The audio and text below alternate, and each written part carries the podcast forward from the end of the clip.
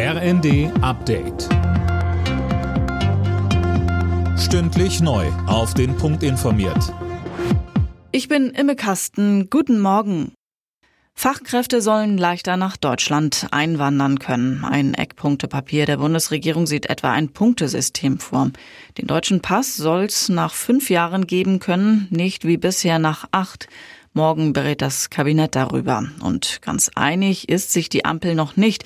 Die FDP bremst. Fraktionschef Dürr sagt im ZDF. Es ist zurzeit wahrscheinlich leichter, nach Deutschland über das Asyl- und Flüchtlingssystem zu kommen, als über reguläre Migration in den Arbeitsmarkt. Und daran müssen wir arbeiten, denn es geht darum, den Wohlstand in Deutschland zu erhalten und denjenigen, die hier hart mitarbeiten, eine faire Chance zu geben und ich sage auch denen den roten Teppich auszurollen. Aber diese Klarheit im System, dass es um Einwanderung in den Arbeitsmarkt geht, das muss ich wieder spielen, damit wir da die Möglichkeit haben, dann denjenigen, die sich hier integriert haben, auch die Staatsbürgerschaft zu verleihen.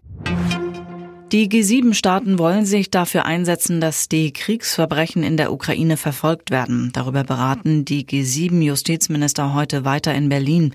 Die ukrainische Generalstaatsanwaltschaft führt nach eigenen Angaben über 40.000 Verfahren im Zusammenhang mit Kriegsverbrechen.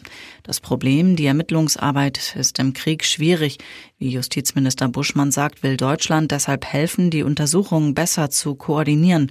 Das werde allerdings viele Jahre oder sogar Jahrzehnte brauchen. Twitter-Chef Elon Musk erhebt schwere Vorwürfe gegen Apple. Der Tech-Konzern habe damit gedroht, Twitter aus seinem App Store zu entfernen, aber sie weigerten sich zu sagen, warum, twitterte Musk. Zuvor warf er Apple Zensur und den Missbrauch einer marktbeherrschenden Stellung vor.